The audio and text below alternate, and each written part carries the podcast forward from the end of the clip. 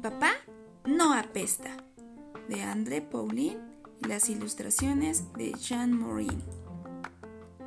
Hoy, en la clase de la maestra Monse, cada alumno presentó el trabajo de su papá. Mi papá es plomero, declaró Martín. Mi papá es enfermero, comentó Manuel. Mi papá es dentista, dijo Magali. Margarita se levantó y manifestó firmemente. Mi papá es basurero. Martín se moría de risa. ¿Juega en el lodo? Recoge los desechos, explicó Margarita. Manuel se tapó la nariz y exclamó. ¡Guácala! ¡La basura pesta! La maestra Monse vació el bote de basura en el suelo. Desde la mañana tiramos todo esto. Imaginen si nadie viniera al final del día por nuestros desechos. Olería muy feo, exclamó Magali. El basurero es igual de importante que el policía o el bombero. Sin él, estaríamos enterrados bajo los desechos, agregó la maestra. A Margarita le dieron ganas de levantarse a darle un beso a la maestra Monse, pero se contuvo. En el recreo, los niños se burlaron de Margarita tu papá apesta a pescado podrido, gritó Martín. Tu papá apesta a queso rancio, agregó Manuel. Margarita tuvo ganas de gritarles palabrotas, pero se detuvo. Magali se le acercó y le preguntó: ¿Tu papá huele a basura? ¡Mi papá no apesta! rugió Margarita. Después del recreo, la maestra Monse contó a los alumnos la historia del cólera. Hace mucho tiempo, una epidemia de cólera azotó la ciudad de París. Esta enfermedad contagiosa provenía de los microbios escondidos en la basura. Miles de personas murieron. Afortunadamente, Eugene Poubelle, uno de los gobernantes de la ciudad, tuvo una fabulosa idea. Martín explotó de risa.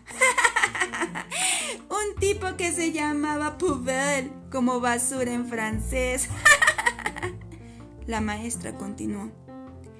Eugene Poubelle pidió a la gente que depositara sus desechos en botes con tapadera.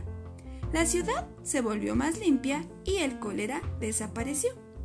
Margarita susurró al oído de Manuel. Si papá no cogiera tu basura, te morirías de cólera y sería un alivio. ¡Ah! En cuanto llegó a su casa, Margarita fue apresurada al reino baratillo. Su papá construía una escultura con llantas de bicicletas. Margarita se moría de ganas de lanzarse a los brazos de su papá. No se contuvo. Pegó su nariz al cuello de su padre. Olía jabón de manzana. Aliviada, le plantó un beso tronado en la mejilla. ¿Por qué todos esos mimos? preguntó asombrado. Porque hueles riquísimo. ¿Puedes ir al coche a buscar mis guantes de trabajo? preguntó su papá. Margarita corrió a la camioneta, abrió la mochila de su padre y sacó los guantes. Un olor asqueroso subió a sus narices. La niñita sacó una camisa de la mochila y la acercó a su nariz. Olía a queso rancio, a pescado podrido, ¡Qué peste tan insoportable! Margarita se soltó a llorar. ¿Por qué llora mi florecita? preguntó su papá. Tu camisa de trabajo apesta. Su padre sonrió. claro que apesta, pues no recojo rosas, recojo desechos, y cuando hace calor, como hoy, el olor empeora. Mm, ¿No podría ser plomero como el papá de Martín? Me gusta mi trabajo de recolector de basura. Mm, no hay nada genial en la basura, gruñó Margarita. Pero mis días al aire libre hago ejercicio, se fortalecen mis músculos, me deshago de la basura de la gente y colecciono un montón de tesoros para mi reino baratillo. Margarita dudó un momento y después le dijo a su papá, es que Manuel dice que hueles a pescado podrido ¿Por qué hacer un drama por un olor? Una pequeña ducha y adiós peste. Margarita pateó una llanta vieja. ¿Y si invitamos a tu clase al reino baratillo? sugirió su padre. Mmm, no lo sé. Margarita no quería herir a su papá, pero pensaba que su reino parecía un vertedero. Tenía miedo de que Martín y Manuel se burlaran más de ella. Confía en mí. Tus amigos se van a divertir tanto que no van a querer irse, afirmó su papá. Tres días más tarde, la maestra Monse y sus alumnos fueron a la casa de Margarita.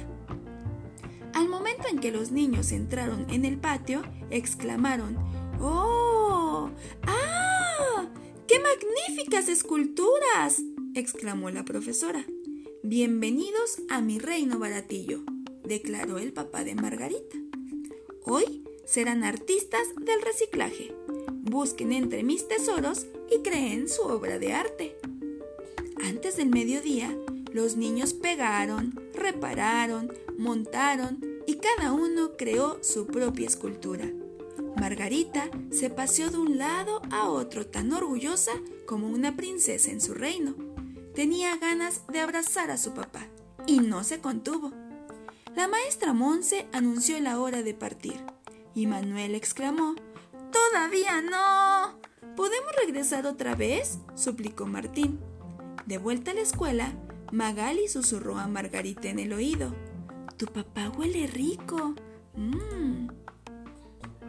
Y colorín colorado, este cuento se ha terminado. El que se quede sentado, se queda pegado.